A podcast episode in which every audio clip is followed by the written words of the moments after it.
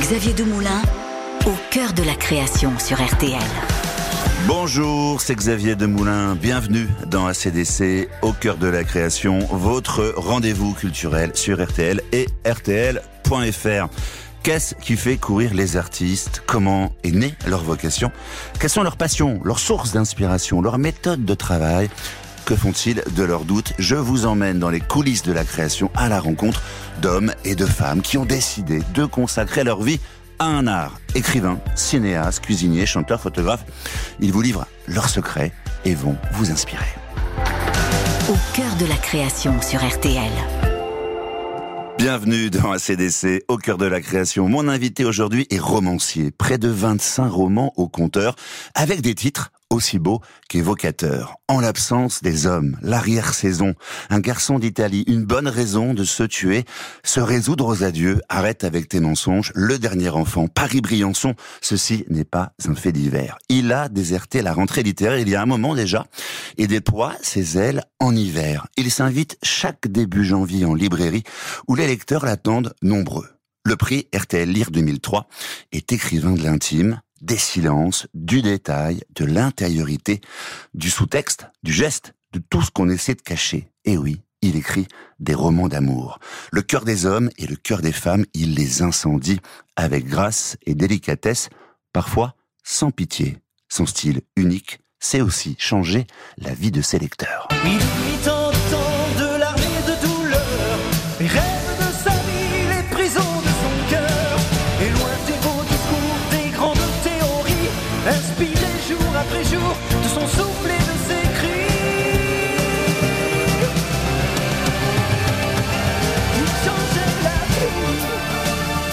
Bonjour Philippe Besson, soyez le très très bienvenu ici euh, sur RTL. Jean-Jacques Goldman pour dire bonjour, forcément, ça vous va. Ça me va très très bien, oui, moi je suis un enfant des années 80, donc euh, Goldman ça a été dans mon panthéon personnel, ça l'est encore d'ailleurs. Ouais, J'avais, oui, 16 ans, 15 ans quand j'ai entendu Quand la musique est bonne. Enfin, avant, il y avait eu Super Insigne. Et euh, j'ai reconnu quelque chose de moi en fait là-dedans. Voilà. Je, oui, je sais pas pourquoi. J'avais l'impression que c'était des textes euh, qui racontaient la vie ordinaire, la vie simple. Moi, j'étais un petit provincial euh, avec une sorte de désir d'émancipation, et ça racontait ça, ces chansons, cette idée qu'il y avait des ailleurs possibles, qu'on pouvait grandir par les études, qu'on pouvait s'en sortir, etc. Donc, euh, je trouvais qu'il y avait aussi une simplicité, une générosité chez lui qui me qui me touchait. Et, euh, et puis voilà, il y avait du texte. Donc, euh, quand j'ai écrit mes premiers textes à l'âge de 17 ans, j'essayais bêtement de m'inspirer des siens. Ça veut dire que Jean-Jacques Goldman a joué un rôle en amont de votre carrière d'écrivain. Il vous a inspiré. Enfin, ça a été une sorte de modèle à un moment. Oui, bien sûr. Je suis allé le voir en concert. Je, j'essayais encore une fois d'imiter ses textes. Et puis, je lui ai même écrit quand j'étais quand j'étais ado. Évidemment, il m'a pas répondu parce que le, pauvre, il devait recevoir à peu près 1000 courriers par jour à l'époque. Et ce qui est beau d'ailleurs, c'est que j'ai fini par, par raconter ça, cette passion pour Goldman dans un de mes livres qui s'appelle Arrête avec tes mensonges. Et puis, il a, il a lu le livre et puis il m'a écrit pour me dire qu'il avait lu le livre. La réponse. Et, la réponse est arrivée 30 ans après. Donc c'était beau. C'était alors c'était à la fois 30 ans trop tard, mais c'était magnifique aussi. C'est-à-dire que ce qui est drôle, c'est que j'ai reconnu l'écriture, sa propre écriture sur l'enveloppe. J'ai su avant d'ouvrir l'enveloppe que c'était lui. Et donc euh, donc c'était hyper émouvant. Alors, je vais pas dire ce qu'il a dit parce que ah bah si. Ah non non non non non. Allez. Non non mais enfin voilà c'était c'était très gentil en tout cas ce qu'il a dit. Et et, euh, et c'était beau parce que je me suis dit voilà il y a une boucle qui se boucle et euh, et au fond on reste fidèle à son adolescence d'une certaine manière quelque chose qui s'est produit là, quand on avait 17 ans, et qui nous a poursuivis après. Je crois ça beaucoup, qu'à l'âge de 17-18 ans, les choses se, se, se, forgent, et que après nos trajectoires euh, évoluent assez peu. Il y a quelque chose qui s'est inventé à ce moment-là, et après il y a la vie. Hein, il y a la vie qui nous passe dessus, qui nous roule dessus, mais, mais les choses ont été figées pour une large part à ce moment-là. Et Goldman, ça fait partie du, des choses qui m'ont inventé, je crois, oui. Ces fondations, et vous aviez même des posters pour finir lors de chapitre de Jean-Jacques Goldman dans votre chambre. Oui. Et il ressemblait à quoi sur le poster, Jean-Jacques Goldman bah, Vous savez, il avait, il avait ses cheveux longs, il avait sa petite chemise blanche, sa cravate un peu lanière, euh, là, et sa, sa veste de costume sur un jean. Il souriait pas beaucoup sur les photos, mais moi, je trouvais qu'il avait un charme fou. Et euh, voilà, c'était comme un grand frère, en fait. Il y avait quelque chose de cet ordre-là. C'était pas, c'était pas quelqu'un qui suscitait le désir, d'ailleurs. C'était assez étonnant. C'était quelqu'un qui plutôt suscitait générosité, la fraternité. Il y avait l'envie de, de, le connaître comme un, comme un ami, comme un frère. Puis il y avait aussi ceux qui trouvaient que c'était pas euh, finalement très chic d'aimer Jean-Jacques Goldman. Ah non, ça il pas, était très clivant à l'époque, dans les années 80. Aujourd'hui, il fait l'unanimité. Mais à l'époque, vous êtes d'accord avec moi pour dire qu'il y avait quand même euh, des gens qui trouvaient que Goldman, bah, c'était pas... Il s'est fait démolir par la critique. Il avait fait d'ailleurs un truc assez marrant, c'est qu'il avait publié une somme de critiques qui avait été racontée sur lui dans un, dans un, voilà, juste avant un concert pour dire merci d'être venu quand même, parce qu'avec le tombereau d'injures que je prends euh, sur le visage. Et c'est vrai que c'était un chanteur de variété pour les gens. Donc la variété, c'était, moche, c'était popus, c'était, c'était pas sympa, quoi. Donc si vous aimiez Goldman, vous passiez pour un chanteur, euh, euh, voilà, pour un, pour un fan d'un chanteur à midinette. Donc c'était atroce.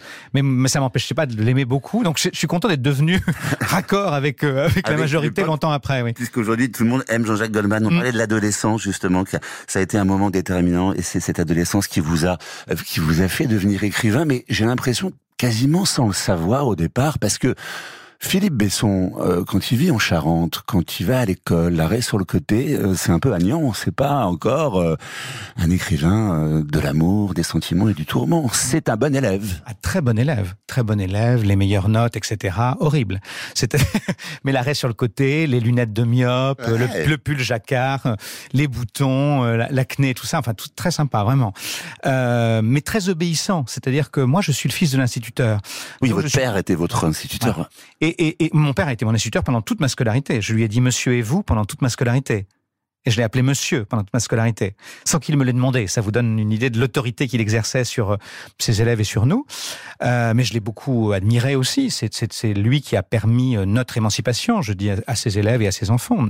Il avait deux fils. Et, et en fait, j'ai été élevé dans ça, dans ce culte de de l'ascenseur social qu'on prend grâce aux études, euh, du mérite républicain, de il faudra faire des grandes écoles, mon fils.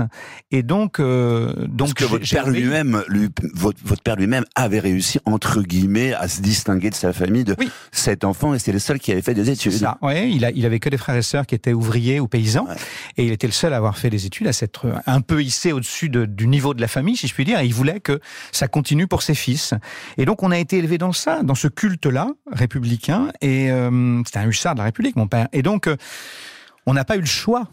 Donc on a été obéissant. Moi j'ai été un fils obéissant euh, et donc j'ai eu des bonnes notes. Et il y a un moment j'ai compris que j'étais un peu différent et je me suis dit chouette un truc qui déconne. À l'âge de 12 ans. oui, je comprends que je préfère les garçons. Donc je me dis c'est bien parce que ça me fait une singularité quand même. Ça vous l'accueillez comme une bonne nouvelle. Oui, bah oui précisément parce que je me dis je suis tellement dans la norme je suis tellement exactement ce qu'on attend de moi, je suis tellement exactement prévisible que tout d'un coup le, caillou dans la chaussure c'est formidable. Je me dis ça va être ça va être bien ça cette cette singularité cette différence. Alors en même temps, comme je j'ai un peu une perception du monde et des environs, je me dis ça va pas être sympa tout le temps. C'est-à-dire je comprends qu'il y aura de l'hostilité, de la violence en face très vite. Et là l'écriture elle est là, mais pas encore exprimée. Il va falloir attendre quelques années. Oui. Ensuite, c'est par d'ailleurs le, le courrier, par les lettres, par mm. les lettres d'amour que Philippe Besson va devenir écrivain sans le savoir.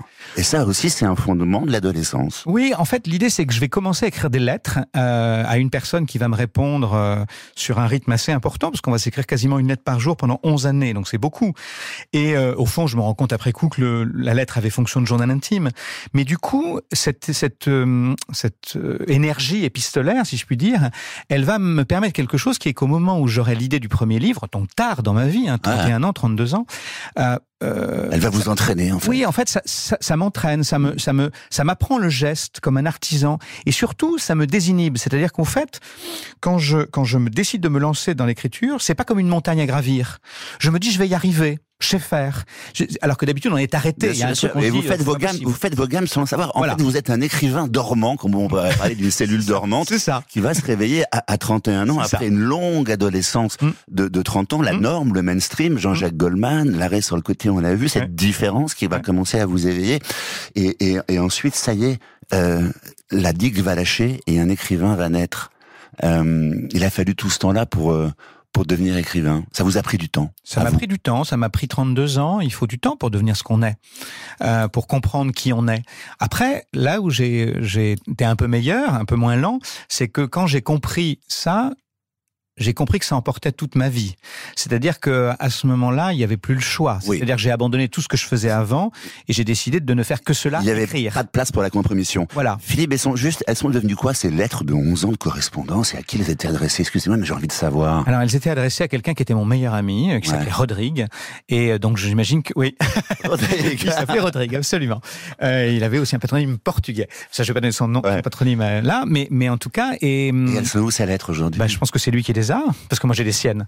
Donc j'imagine que c'est lui qui les a, mais comme je ne le vois plus, je ne sais pas. J'imagine que oui, peut-être il les a gardés ou peut-être les a achetés dans un grand feu. Et vous avez jamais été tenté de, le- de, de- de recontacter Ah pour, pour justement exhumer ce, ces, ces, ces premières gammes d'écrivains, cette première, cette source Non. Ah, C'est quand même, c'est quand même un Oui, mais non. 25, 20 25 romans à plus tard revenir à l'origine Oui, de la lettre. Je crois que non, je crois qu'il faudrait pas, il faudrait pas se Non. confronter à ça, parce que je pense que c'était quand même balbutiant, maladroit, euh, sans doute un peu orgueilleux, un peu raté, je sais pas. euh, C'était des gammes, donc il devait y avoir des fausses notes, des Vous choses comme ça. Vous êtes comme Barbara, il ne faut jamais revenir sur le, Non. sur le chemin de son enfance.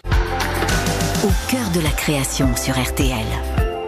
J'ai fait du corps à corps, de la lévitation. Le pouvoir de la fiction, c'est ma conversation. J'ai fait des métaphores et sans hésitation. Le pouvoir de la fiction, c'est ma consolation.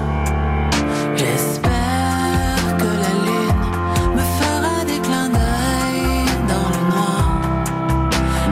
pouvoir de la fiction, chante la grande euh, Sophie. C'est quoi pour vous le pouvoir de la fiction Vous qui, qui êtes maintenant un romancier euh, aguerri. euh, Mais moi, nature, 25 romans.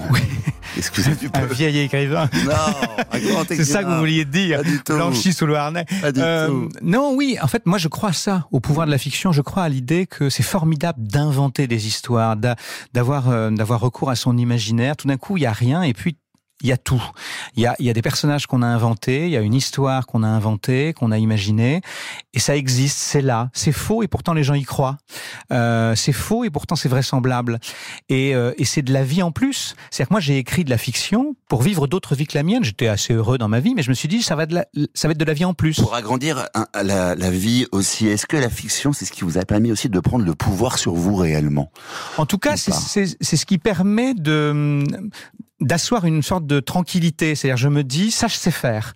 Euh, ça, ça j'y arrive. Je suis bon à ça. Peut-être que je suis bon qu'à ça, d'ailleurs, comme disait l'autre, mais, mais en tout cas, il y a un truc. Je, je, je comprends au moment où je commence à inventer mes petites histoires que euh, je suis pas mauvais, en fait.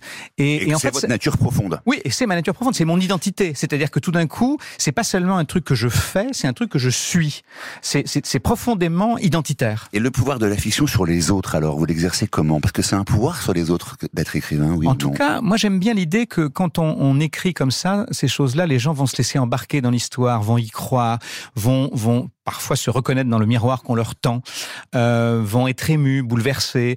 Euh, alors, je suis pas sûr que la fiction soit forcément utile, parce que voilà, un réfrigérateur c'est utile, mais un livre c'est là pour faire passer un bon moment, logiquement. Vous pensez pas hein Vous pensez Et- pas, par exemple, qu'Hervé Guibert, mais- vous, a été utile pour vous, ou que vous, pu- ou- Justement. ou, que vous puissiez être utile, justement, à des jeunes lecteurs, notamment lorsque vous traitez, par exemple, de l'homophobie, qui est un sujet assez récurrent dans vos livres.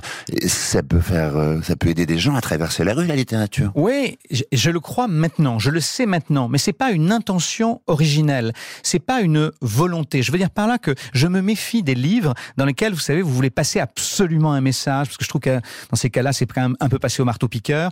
Euh, ou alors, si on veut passer un message, on fait une- un essai dans un journal, on sûr, écrit, euh, on écrit des tribunes, je sais pas quoi. Bon, là non, euh, je pense qu'il faut y aller justement de Mais manière par le un peu- miroir, justement. Vous, et puis, et puis, faut y aller, faut y aller un peu masqué, faut y aller calmement. C'est-à-dire, pour prendre une, une image, je pense que si vous parlez fort, les gens ont tendance à se reculer parce que Mhm. vous criez. En revanche, si vous murmurez, ils tendent l'oreille. Alors moi, je, je me définis comme un écrivain du murmure. C'est-à-dire que oui, je passe mes messages en douce. Sur la question de l'homophobie, par exemple, je l'ai évoqué à plusieurs reprises, notamment dans Arrêtez avec tes mensonges. J'ai cru comprendre en lisant le courrier qui m'a été adressé que ça a sans doute visiblement aidé beaucoup de jeunes gens en province ou ailleurs. Bon, et je suis très heureux de ça. Euh, mais je, je suis content d'avoir réussi mon coup un peu en douce. Voilà. J'aurais pas complètement perdu mon temps. Et si effectivement il y a ici ou là un jeune homme ou une jeune fille euh, quelque part, euh, voilà. euh, euh, dans un coin de la France comme celui d'où je viens, qui s'est senti euh, moins seul, comme je m'étais senti moins seul, vous le disiez tout à l'heure avec en lisant Hervé Guibert, c'est formidable parce que tout d'un coup c'est ça aussi les livres, ça nous tire de notre propre solitude, où ça nous tire de nos doutes, où ça nous tire de nos inquiétudes. C'est que tout d'un coup, il y a quelqu'un qui a écrit une histoire et c'est la nôtre. Et, et, on se dit, alors donc, je peux vivre ça. Euh, et donc ça, ça me rassure et ça me, ça me fait très plaisir. Quand je parle de moi, je parle de vous, disait, écrivait Victor Hugo. Il avait mmh. raison, Victor Hugo. Non il n'a pas dit des bêtises, hein, Victor Hugo, faut le dire. Et c'est quoi votre façon de travailler concrètement? Est-ce que on vous imagine Est-ce que vous écrivez tôt le matin, tard le soir, ou euh, au café Alors le problème, c'est que j'ai absolument aucune règle. En fait, enfin, je m'en suis fixé une maintenant avec le temps, parce qu'au bout de 25 mmh. livres, j'ai compris, c'est que je n'obéis qu'à mon désir. C'est-à-dire qu'en fait, j'ai compris que ça ne servait à rien de forcer l'écriture. Quand vous mettez à la table d'écriture, quelle que soit l'heure, quel que soit le moment, si ça vient pas, ça vient pas. Alors au début, on cherche à forcer les trucs. On, se dit, il faut quand même qu'on qu'on produise quelque chose. Et en fait, non, quand vous relisez le lendemain, vous dites, j'aurais mieux fait de faire autre chose, très bien. En revanche, quand c'est là, quand ça veut surgir, quand ça vient, quand vous, quand c'est facile, quand ça, quand c'est fluide, alors il faut pas perdre ce moment-là. Il faut le tenir, le tenir jusqu'au bout et parfois jusqu'à l'épuisement. Donc il faut parfois rester des heures, des, des journées entières à la table d'écriture si c'est là.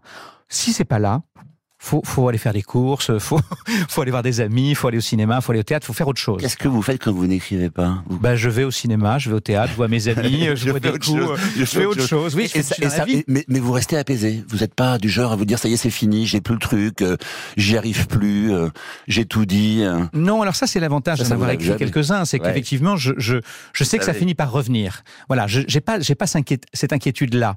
J'ai une imagination qui est plutôt un peu au-dessus de la moyenne, je crois. Ma mère ça l'inquiétait beaucoup quand j'étais enfant parce que je racontais n'importe quoi, mais mais donc du coup non, je suis pas je suis pas inquiet. Puis je sais que ça finit par revenir. Oui. Vous avez cette certitude. Alors chez vous, je le disais, euh, il y a l'amour, il y a mmh. aussi le désir, et mmh. puis il y a la mort. L'amour, le désir, la mort, c'est un peu votre triumvirat à vous. Mmh. Et vous êtes aussi bien un homme qu'une femme quand vous écrivez. Oui. Euh, ce, voyage permanent entre les, les, identités Comment comment vous le faites Comment vous devenez Pourquoi choisir une femme, mon dernier enfant Pourquoi choisir cette mère et pas le père? Comment ça se passe ces choix-là? Eh ben la vie en plus, la vie que je n'aurais aucune chance de pouvoir mener autrement. C'est-à-dire qu'il n'y a que dans les livres que je peux devenir une mère qui regarde partir son dernier enfant. Il n'y a que dans les livres que je peux devenir une femme portant une robe rouge euh, dans un tableau de Hopper comme dans l'arrière-saison. Euh, il n'y a que dans euh, les livres que je peux devenir le, le fils d'une mère tuée euh, par son mari. C'est des choses, c'est des choses que je ne pouvais pas vivre autrement, et j'essaie de leur donner une vérité, une véracité, une existence. Alors je sais pas. Mais aujourd'hui, vous savez que c'est un peu critiqué quand même de pour écrire si on n'est pas une femme. Oui, ça c'est des conneries. Femme, qu'est-ce que vous en pensez de, des conneries. De, de, cette théorie euh Non, mais c'est n'importe quoi. C'est-à-dire qu'il faudrait être homosexuel pour écrire sur l'homosexualité, il faudrait être noir pour écrire sur les noirs, et donc du coup il faudrait être serial killer pour jouer un serial killer à l'écran. Enfin, ça n'a pas de sens. Non, c'est justement détruire le pouvoir de la fiction et le pouvoir de l'imaginaire.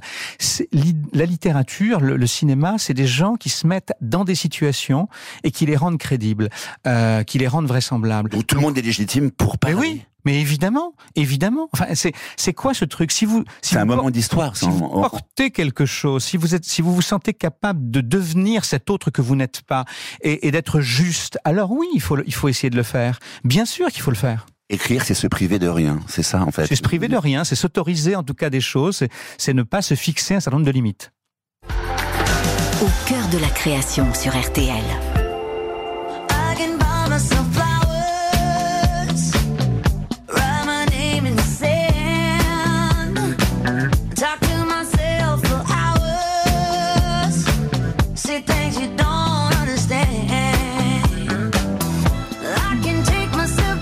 Alors cette chanson, Philippe Besson, qui parle de l'autonomie après l'amour, je me suis remis de mon chagrin d'amour.